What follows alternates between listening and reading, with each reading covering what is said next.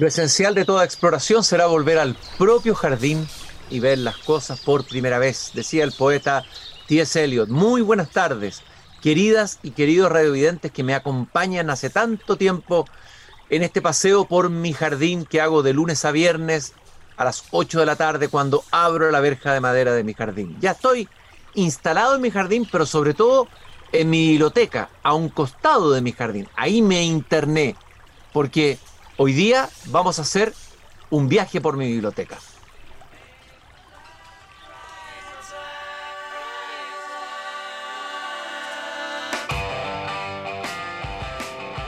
Ninguno de los libros de este mundo te aportará felicidad, pero secretamente te devuelven a ti mismo.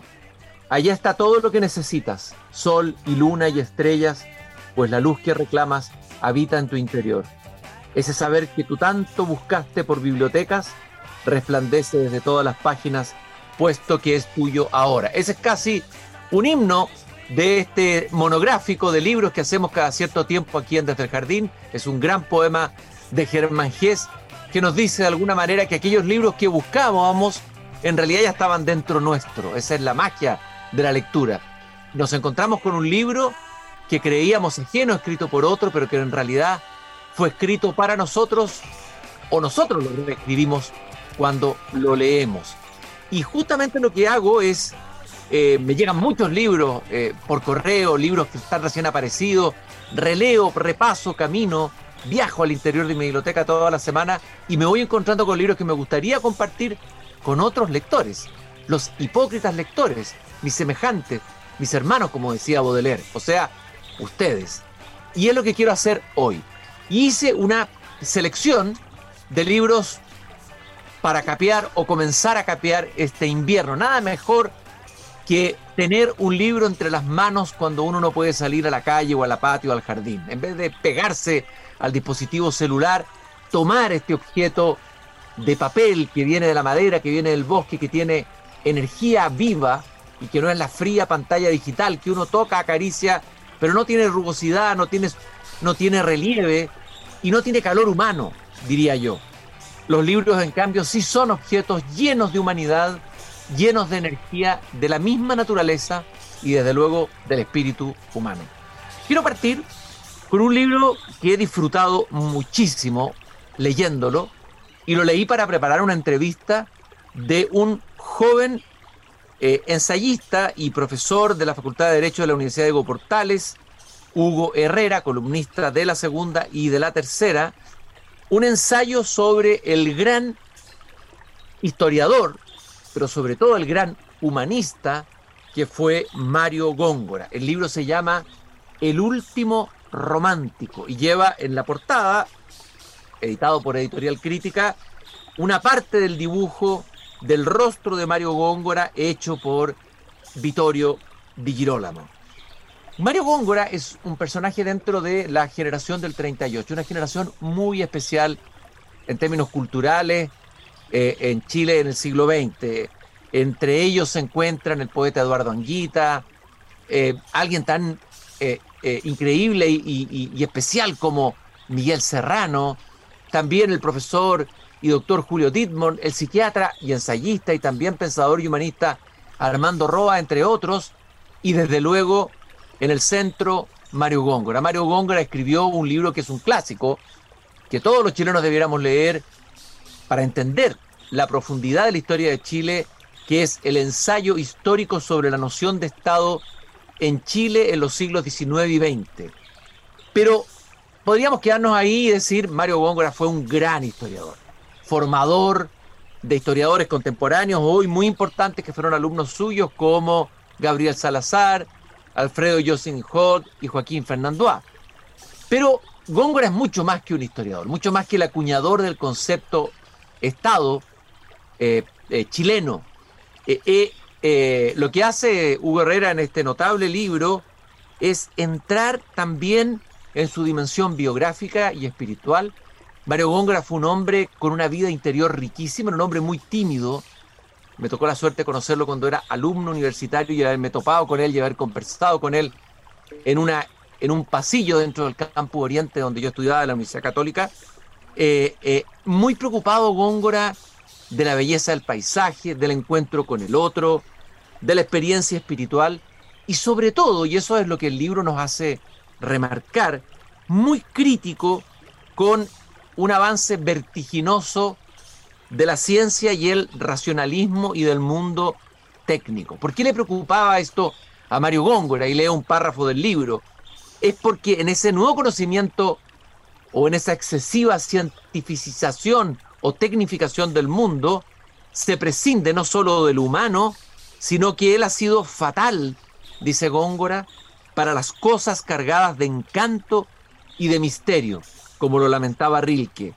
La desacralización que avanza incesantemente en Occidente desde el siglo XVIII ha aventado o aventará con todo el misterio y lo venerable del universo. Es una cita impresionante la de Góngora, y lo que de alguna manera nos muestra Hugo Herrera en este notable ensayo sobre Góngora es que estos, los efectos prácticos de esta concepción racionalizadora y tecnificadora del mundo son muy funestos, porque sin un sentido reconocido como radicado en la realidad, la realidad termina por volverse simple material de disposición, o sea, algo que yo puedo explotar, algo de lo cual yo puedo apropiarme como un material disponible. El mismo Góngora va a decir que la realidad, desde esta mirada tecnificadora, se percibe como un aparato anónimo de abastecimiento.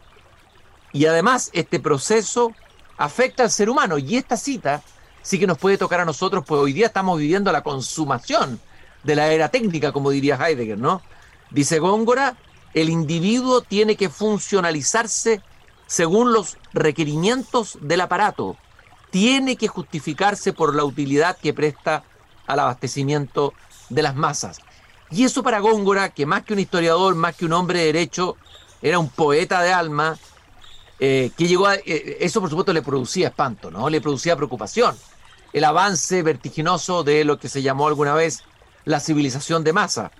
Hay un epígrafe que coloca Hugo Herrera en el capítulo inicial del libro en que Góngora, en su diario, que es un precioso libro editado por la Universidad Católica, decía Góngora, todas las ideas, todos los planes, todas las teorías han caído y quiero solamente entregarme al viento que pasa, dice Góngora. Para Góngora, lo más importante es la vida por sobre la teoría. Lo más importante es la dimensión interior del hombre, que es su activismo exterior. Y eso lo trasladó no solamente en el ámbito existencial, espiritual, sino que también al ámbito político. Hay una dimensión política de Góngora que Hugo Herrera cuenta muy bien en este libro, en la dimensión histórica, en la historia de Chile, cómo se arman los países en su relación con la tierra, etcétera, etcétera. El libro El último romántico es un libro que recomiendo absolutamente eh, para leer en este invierno. Y un segundo libro, y aquí nos trasladamos del, del ámbito de la biografía ensayo de un historiador notable del siglo XX al de una mujer también chilena y excepcional, una mujer que fue símbolo y es símbolo de la cultura alternativa en Chile, difusora de las ideas de Carl Jung, una de las pioneras en Chile, primera traductora de I al español, una de las primeras en criticar el patriarcado, una de las primeras feministas, profunda feminista, con una gran dimensión espiritual, me refiero a Lola Hoffman.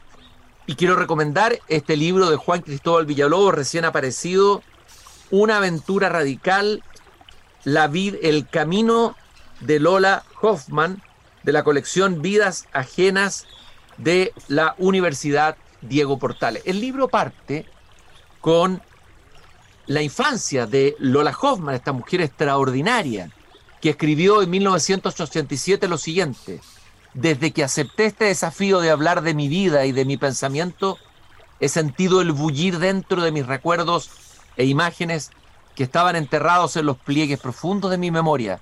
He vuelto a recordar sensaciones primitivas frente al paisaje de mi infancia y a mi relación con los míos. El libro va a mostrar todas esas dimensiones, algunas atormentadas, otras jubilosas de esta mujer que escapó con los suyos de la natal Letonia devastada por la Primera Guerra Mundial, ¿no? Una mujer que se enfrentó también a lo que Jung llamó la propia sombra. Todos llevamos dentro nuestra propia sombra, aunque intentemos vanamente proyectarla casi siempre en otros, ¿no? Una mujer que buscó desesperadamente a Dios, que quiso tener una experiencia de Dios y no la tenía.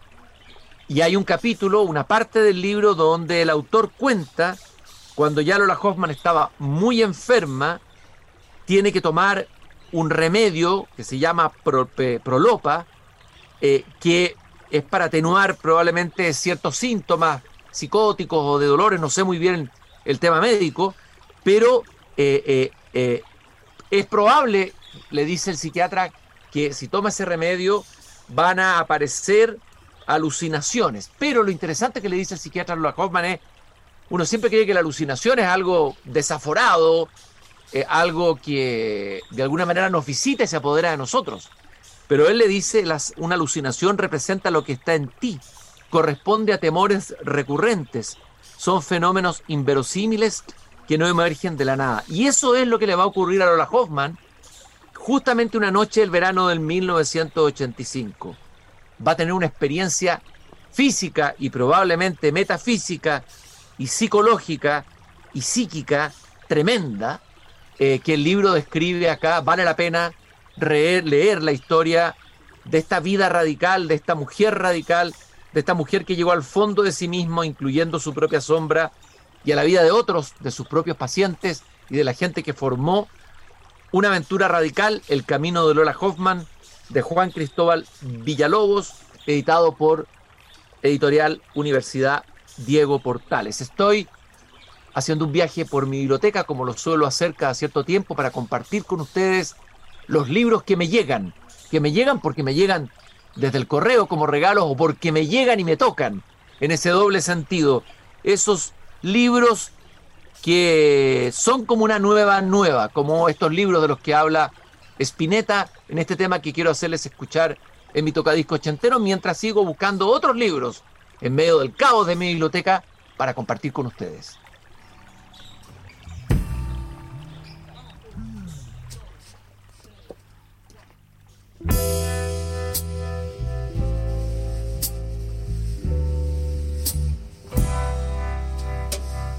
El vino en tibia sueños al jadear. Desde su boca de verdeado dulzor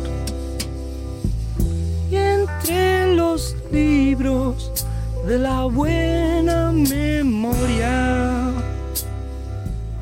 se queda oyendo como un ciego frente al mar voz le llegará, mi boca también. Uh, tal vez le confiaré que eras el vestigio del futuro.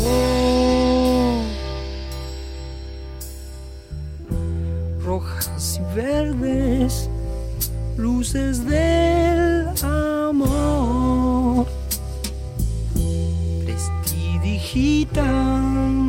bajo un halo de rouge. Qué sombra extraña te ocultó de mi guiño. Que nunca oíste la hojarasca crepitar. Pues yo te escribiré yo te haré llorar.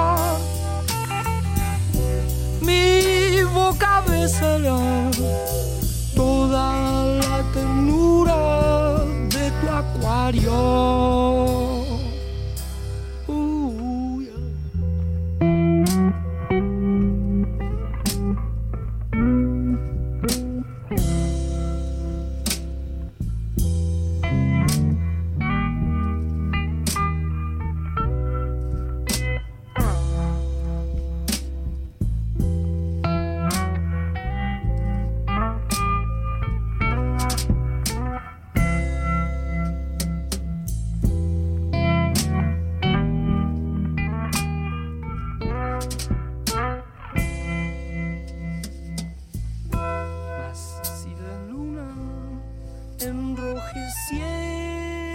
Bello tema de Spinetta para acompañarnos en esta tarde de invierno, pero qué mejor compañía, además de la música, que los libros. Yo me siento aquí acogido, acunado entre mis libros, siento el calor, la energía vital que viene desde el papel, de la noble edición de cada uno de los libros, todo lo que hay dentro de un libro, todo lo que late dentro de un libro. Whitman decía, quien toca este libro está tocando a un camarada, a un ser humano. Eso hacemos cada vez que sacamos un libro de un estante, lo abrimos y entramos en él, a veces por azar. Me gusta caminar por los pasillos de mi biblioteca y tomar un libro al azar. ¿Qué libro quiso llegar a mí en ese momento? Y entre los libros que he estado hojeando y releyendo en el último tiempo de los autores poderosos, potentes, que han ido creciendo con el tiempo, es esta mujer extraordinaria, Anna Arendt, que Taurus acaba de publicar de ella una antología muy interesante que se llama, que lleva como título La pluralidad del mundo. Andreu me dijo que Ana Arendt volvió a pensar el espacio público después de su destrucción y nosotros debemos volver a ella para prevenir que se destruya de nuevo. Caramba, cómo resuenan estas palabras en estos días. Nosotros mismos hemos visto en nuestra ciudad la destrucción del espacio público por la violencia callejera y política pero también corremos el riesgo de que esa destrucción de los barrios y las calles y los pequeños negocios se transforme en una destrucción mayor, que es la destrucción de la conversación, la destrucción de la democracia. Y Anna Arendt es un antídoto para ello. Es una mujer a la que se le conoce muchas veces como la amante de Heidegger, pero por favor, fue alumna de él y fue amante de Heidegger, de eso no cabe ninguna duda. Pero fue mucho más que eso de una generosidad ella misma con Heidegger, ella era de origen judío, Heidegger en algún momento adhirió al nazismo, pero ella siempre lo defendió, ella nació en Hannover en 1906 y murió en Nueva York en el año 1975 y se dedicó sobre todo a la teoría política. Eh, es interesante porque cuando un periodista le preguntó si ella era filósofa o la presentó como filósofa, ella dijo que me, me, temo que debo comenzar protestando. No pertenezco al círculo de los filósofos. Mi profesión es la teoría política. No me siento en modo alguna filósofa. Eh, tampoco creo que me hayan aceptado en el círculo de los filósofos, afirma. Y luego voy a explicar por qué pensar la política de la filosofía tiene una serie de riesgos y que la mayoría de los filósofos han sentido animadversión contra la política con muy pocas excepciones. Estamos hablando desde Platón mismo, cuando escribe la República y piensa que son los filósofos los que deben administrar la República y no los políticos, ¿no? Eh, entonces, eh, ella dice, yo quiero abordar la política, quiero contemplar la política con ojos no enturbiados por la filosofía. Muy interesante reflexión que queda para darle una vuelta. El libro contiene una serie de fragmentos de libros importantes y decisivos, un libro sobre el trabajo y la acción, que fue un tema muy de Hannah Arendt, la esfera pública y la privada, un artículo sobre qué es la autoridad, es un tema extremadamente relevante en estos días, y uno sobre la crisis de la educación. Y ese artículo que me lo acabo de releer y subrayar, pienso que puede arrojarnos algunas luces ante la crisis tremenda que estamos viviendo hoy en nuestro país sobre la educación. La misma Ana Arendt dice, en cualquier época, una crisis en la educación da lugar a serias preocupaciones, aun cuando no refleje, como ocurre en el presente caso, una crisis e inestabilidad más generales de la sociedad moderna. Esto es así porque la educación representa una de las actividades más elementales y necesarias de la sociedad humana, que no se mantiene siempre igual, sino que se renueva sin cesar por el nacimiento continuado, por la llegada de nuevos seres humanos. Y ahí implica eh, toda una explicación muy interesante sobre qué significa formar, educar a estos niños, la diferencia con el mundo animal. El animal no necesita ser educado, el ser humano sí, pero ¿qué significa educar? Son preguntas sobre el sentido que tendremos que hacernos cada cierto tiempo, sobre todo cuando nuestra educación está en crisis. Y quise hacer así aquí también un pequeño combo sobre Hannah Arendt.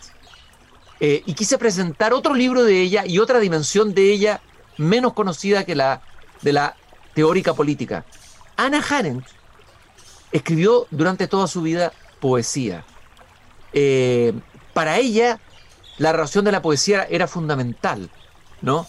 Eh, y, el que editó el libro de poemas de Haren, eh, la editorial Herder, acaba de publicar sus libros de poemas, dice que la obra de Anna Arendt, sin una estrecha relación con la poesía, sería inconcebible. Uno de los temas que atraviesan este volumen de poemas de Anna Arendt tienen que ver con el tema de la pérdida, la pérdida de la infancia, la añoranza de la, de la patria del exilio o el dolor, ella murió en Nueva York, o el dolor por la muerte de los seres queridos. Vale la pena acercarse a una Hannah Arendt que conocemos como gran teórica más íntima.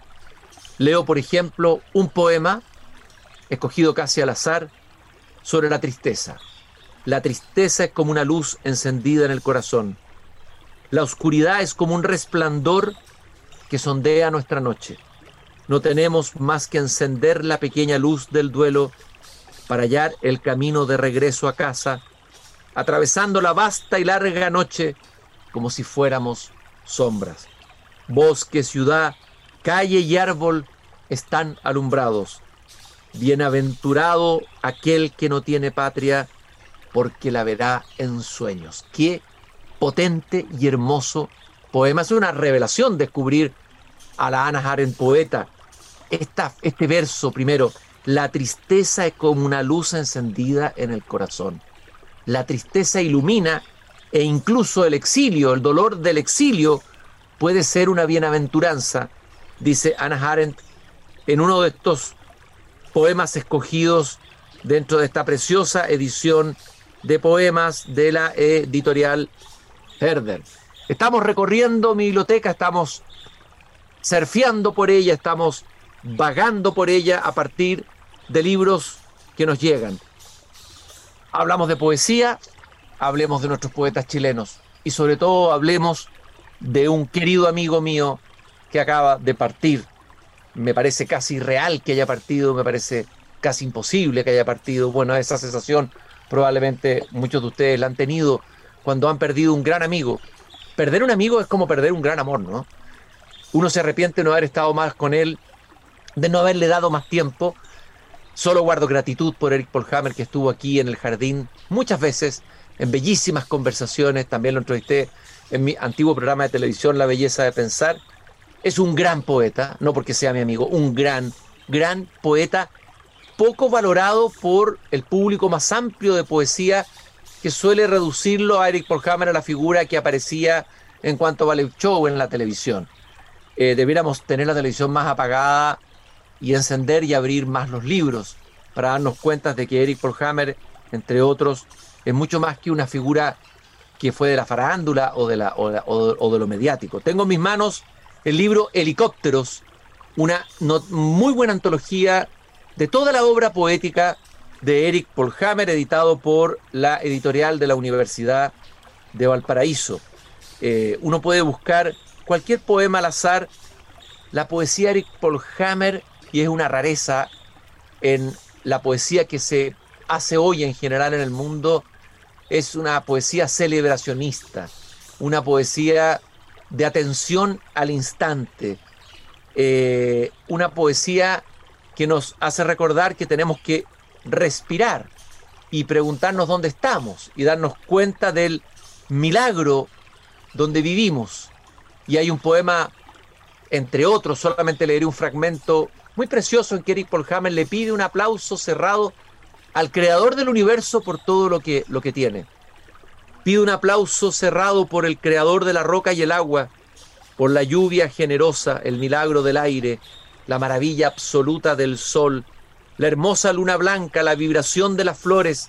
Vayan a él mis sentidos loores.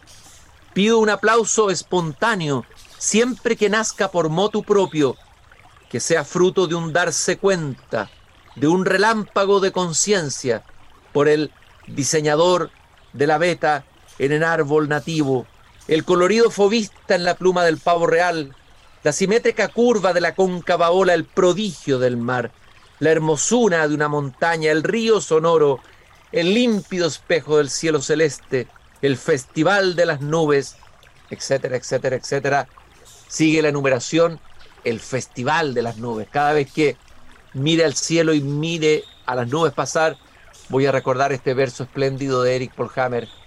No son nubes que pasan, es el festival de las nubes. Siempre vale la pena tener un volumen de Eric Polhammer al lado cuando uno está deprimido, bajoneado, tuvo un día difícil, o sea, poesía transparente, es una especie de antipoesía zen, una antipoesía que nos invita a respirar y a danzar y a, bailar por el milagro de estar vivo. Eric Polhammer seguirá siempre vivo aquí en mi biblioteca y en las manos de todos los lectores que lo vuelvan a leer. También, y haciendo un giro de tipo de libro que quiero comentar con ustedes en los últimos minutos que quedan, acaba de llegarme y empecé a leerlo, no lo he leído completo, un libro editado por el Instituto de Estudios de la Sociedad, La democracia puesta a prueba de John Beckett Elstein. Este es un libro muy interesante porque esta autora, eh, que fue una importante filósofa estadounidense y profesora de ética social y política en la Universidad de Chicago, falleció el año 2013 y sin embargo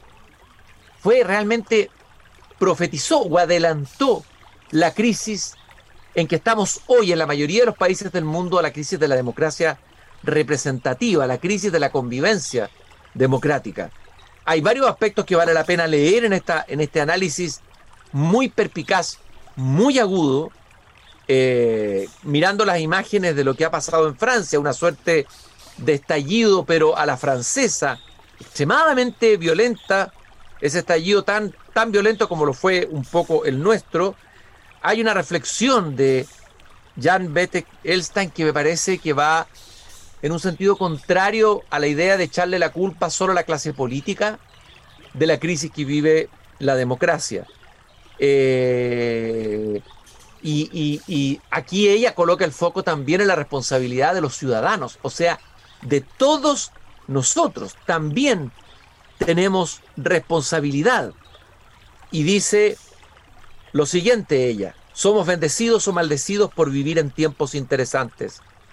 Incluso cuando las naciones y los pueblos que anteriormente estaban bajo el dominio de la Unión Soviética proclaman sus ideales en un lenguaje que inspiró y aseguró la fundación de las democracias occidentales, e incluso cuando Rusia y los diversos estados sucesores que han surgido entre los escombros de la terrible Unión Soviética avanzan tambaleándose hacia la democracia o huyen de ella, nuestra democracia estadounidense está flaqueando.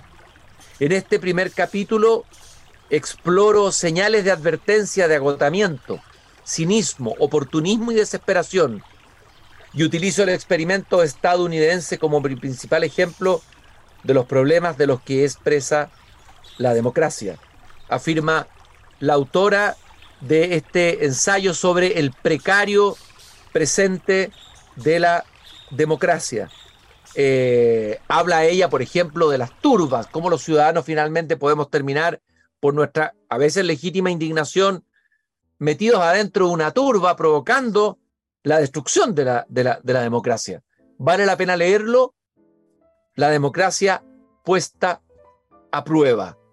Queridos y queridas radiovidentes, en el último segundillo que me queda, son muchos más libros que me quedaron acá, me van a quedar en el tintero o en los estantes de mi biblioteca. Hay un precioso libro. El problema es que no sé si hay una traducción en español. Ustedes pueden buscar, hoy día es más fácil pedir libros a través de Busca Libre y otras plataformas. Seguramente lo van a encontrar y debe estar eh, traducido un libro estupendo de Alain Corbin. Tengo la edición en francés, es un pionero de la historia de las sensibilidades ha escrito libros muy notables. Hay un libro sobre los bosques que escribió él, que es una preciosura de libro, ya que estamos en la, en, muy cerca de la celebración del Día del Árbol.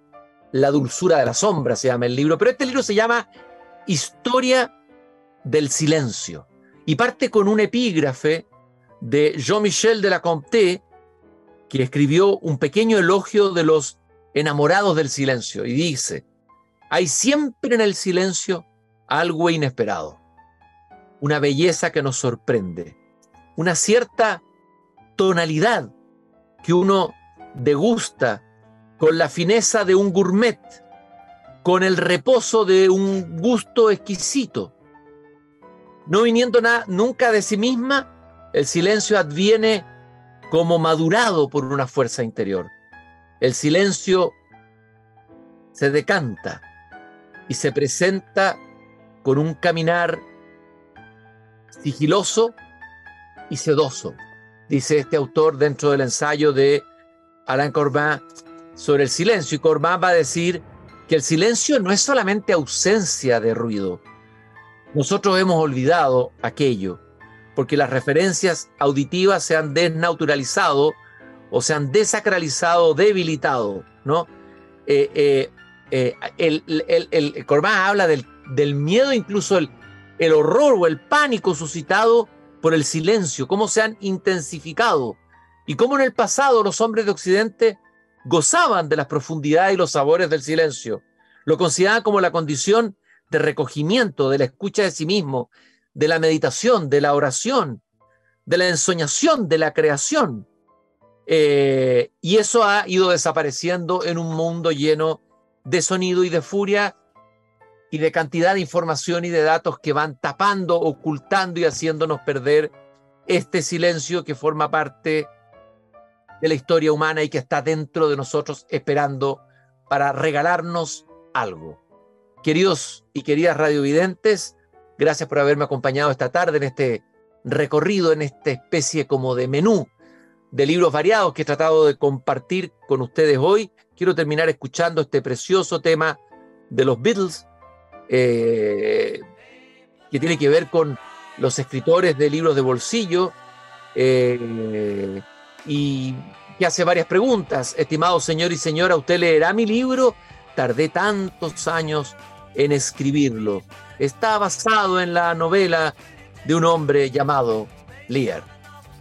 Nos acompaña el Grupo Viva, comprometido con la sostenibilidad en los barrios y la cultura en la empresa y Fundación Ira Raza. Nos encontramos nuevamente mañana aquí en Desde el Jardín.